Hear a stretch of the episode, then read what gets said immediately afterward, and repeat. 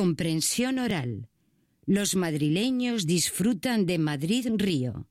Parque, playa urbana, salón de pinos. Ha sido necesario mucho trabajo, también mucho dinero de Ayuntamiento de la Capital y Plane del Gobierno Central para llegar hasta aquí.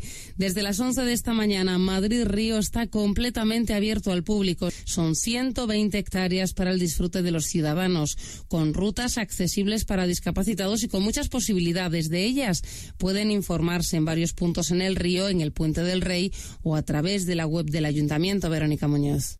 Hoy los madrileños ya pueden pasear por un Madrid Río terminado tras ultimarse el tramo del Parque de la Arganzuela en la que domina el agua de la playa urbana, uno de sus elementos clave. El río se convierte en un corredor verde que según el ayuntamiento con sus más de 1.200.000 metros cuadrados de superficie da un nuevo sentido a la ciudad. Hacerlo posible ha costado caro. Se han invertido 371 millones de euros, más de 200 proceden del plane del gobierno, 11 de fondos europeos y 156 invierte el ayuntamiento.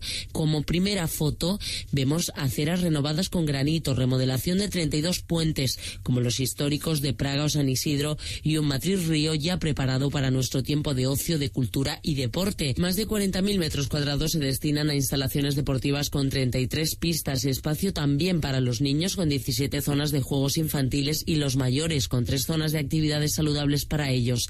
33.000 nuevos árboles de casi medio de especies diferentes dan vida al parque que conecta por el norte con la casa de campo. Radio Nacional de España.